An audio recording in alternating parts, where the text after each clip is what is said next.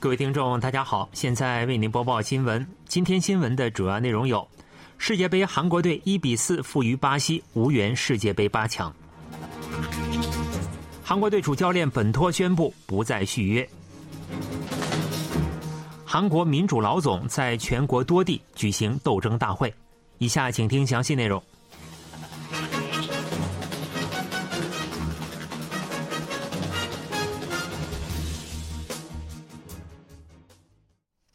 韩国足球队负于本届世界杯夺冠大热门巴西队无缘世界杯八强。由主教练保罗·本托率领的韩国队，韩国时间六日凌晨在卡塔尔多哈九七四球场与巴西队进行二零二二卡塔尔世界杯八分之一决赛。上半场被巴西队四次破门，虽然下半场由白升浩挽回一球，但仍无法扭转局面。最终，韩国队一比四负于巴西队，止步十六强。在与葡萄牙队进行的 H 组最后一场小组赛中，韩国队下半场第四十六分钟时，由孙兴敏助攻黄喜灿破门，最终二比一逆袭葡萄牙队，挺进十六强，创造了奇迹。随后，韩国队全力以赴、积极备战与巴西队的比赛，但没能再创奇迹。比赛开始后，巴西队上半场第七分钟时由威尼修斯首次破门；第十三分钟时，理查利森制造点球，巴西队队长内马尔主罚进球。随后，第二十九分钟和第三十六分钟时，由理查利森和帕奎塔分别攻入一球。上半场，巴西队四比零领先。下半场第二十分钟，韩国黄仁范被替换。由首次参加世界杯赛的白升浩上场，下半场第三十一分钟时，白升浩远距离射门攻入一球。随后，韩国队展开猛烈反攻，多次接近巴西队球门，但未能挽回败局，遗憾止步十六强。率领韩国国家足球代表队有史以来第二次打入世界杯十六强的主教练保罗·本托于韩国时间六日宣布，决定不再续约大韩民国足球教练一职。韩国队与巴西队的世界杯八分之一决赛当天在卡塔尔多哈举行，韩国队一比四不敌巴西队。本托在赛后举行的记者会上表示，将不再与韩方续约。本托还说，已向队员和大韩足球协会会长表明了不再续约的决定，自己在今年九月做出了上述决定。本托与韩国国足在四年的时间里并肩奋战，本届卡塔尔世界杯是本托最后一次执教韩国队。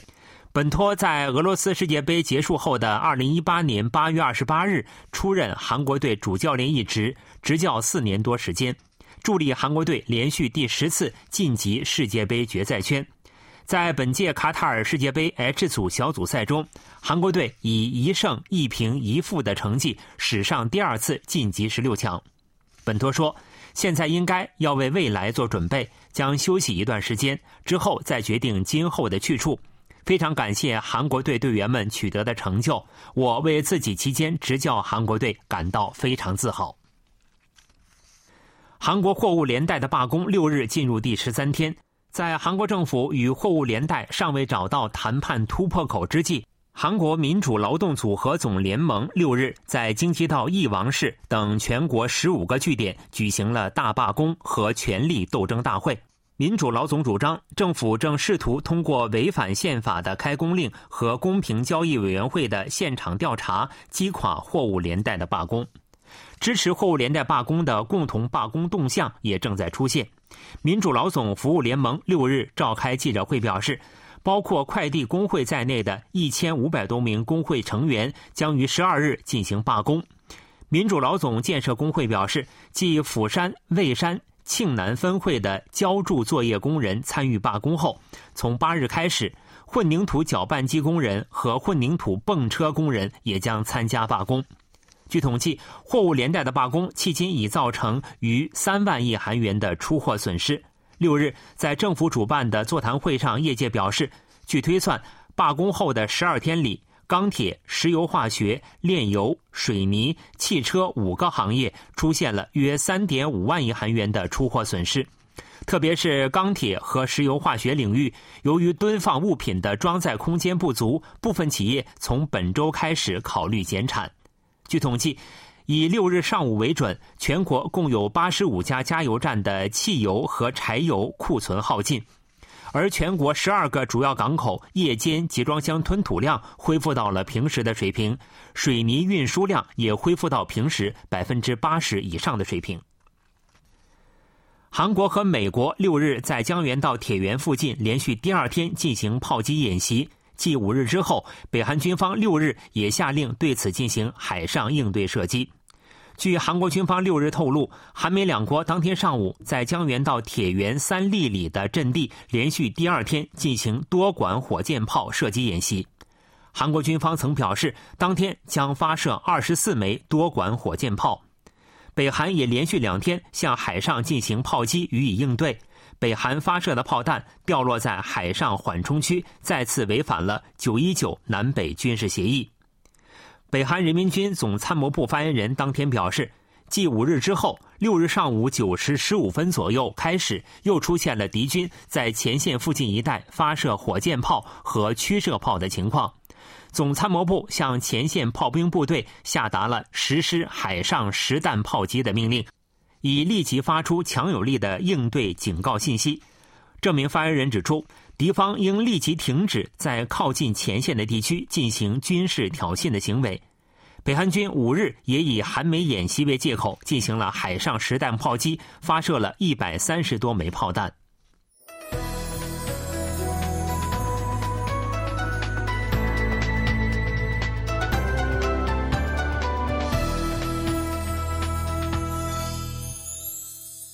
KBS World Radio，这里是韩国国际广播电台新闻节目，欢迎继续收听。尹锡悦政府在首次发布的国防白皮书中，恢复将北韩政权和北韩军视为敌人的表述。据多位政府消息灵通人士六日透露，明年一月发布的二零二二国防白皮书草案中，包含了。北韩政权和北韩军是我们的敌人的表述。政府一位消息灵通人士表示，正如政府公布的施政课题中所提出的，2022国防白皮书草案中包含了北韩政权和北韩军是我们的敌人的表述。总统职务交接委员会五月三日公布了一百一十项施政课题，其中包括将研讨在国防白皮书等文件中明文记载。北韩政权和北韩军是我们的敌人，以确保明确认知相关内容。随后，韩军将北韩军和北韩政权是我们的敌人的表述写入官兵思想教育教材，并进行发放。在一九九四年进行的南北特使互访工作接触中，北韩代表声称要把首尔变成一片火海后，韩国在一九九五年发布的国防白皮书中首次将北韩表述为主敌，并一直沿用到二零零零年。之后，随着南北关系升温，政府在二零零四年发布的国防白皮书中将相关表述改为直接的军事威胁等。二零零八年，李明博政府执政后，也使用直接而严重的威胁的表述。但二零一零年天安舰事件和延坪岛炮击事件发生后，韩国的国防白皮书重新将北韩政权和北韩军表述为敌人，并沿用到朴槿惠政权时期。文在寅政府成立后，2018年和2020年发布的国防白皮书中删除了北韩为敌人的表述，改为将威胁和侵犯韩国主权、领土、国民生命和财产安全的势力视为我们的敌人的表述。韩国总统尹锡悦在青瓦台迎宾馆举行国宾晚宴，款待越南国家主席阮春福。这是尹锡悦政府将总统室搬迁至龙山之后首次使用青瓦台的设施。自新迎宾馆新建计划取消后，预计今后使用现有青瓦台迎宾馆的次数将会增加。据 KBS 记者报道，尹锡悦对到访韩国进行国事访问的越南国家主席阮春福表示欢迎。这里是举行国宾晚宴的青瓦台迎宾馆。在总统室搬迁后成为参观场所的青瓦台迎宾馆，再次被用作举办国家活动的场所。这也是本届政府首次使用该迎宾馆。尹锡悦在当选总统时期正式宣布迁移总统室，并表示可以继续使用青瓦台迎宾馆。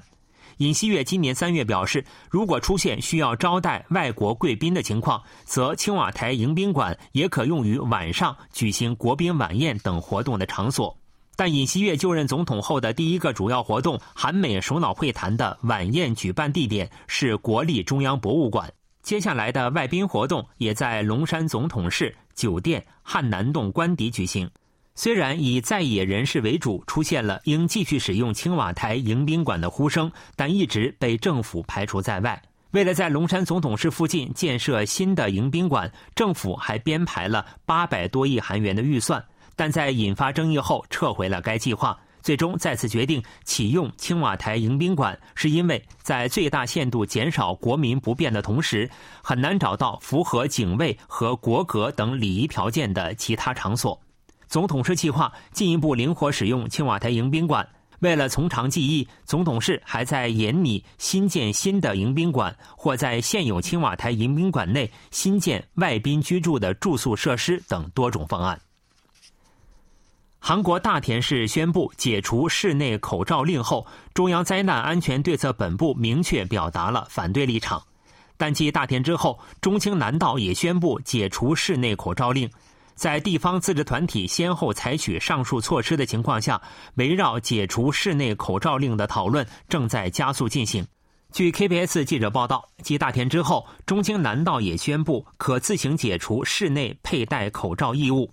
中青南道计划向中央灾难安全对策本部发送公文。公文中表示，如果中央灾难安全对策本部不考虑解除室内口罩令，中青南道将自行下达解除口罩令的行政命令。考虑到对儿童发育可能产生的负面影响等因素，海外正有更多国家和地区取消口罩令。但面对地方自治团体的接连要求，中央灾难安全对策本部再次强调应维持单一防疫网。中央灾难安全对策本部表示，时机成熟后将解除室内口罩令，但现在还不是时候。另外，有声音指出，政府无法阻止地方自治团体解除口罩令的措施。为此，中央灾难安全对策本部表示，该部拥有指挥地方自治团体长的法定权限。防疫部门将于十五日和二十六日相继举行专家讨论会，研讨解除室内口罩令的时间。以六日零时为基准，韩国新冠危重病例为四百四十三例，连续十八天维持在四百余例。新闻为您播送完了，是由于海峰为您播报的，感谢各位收听。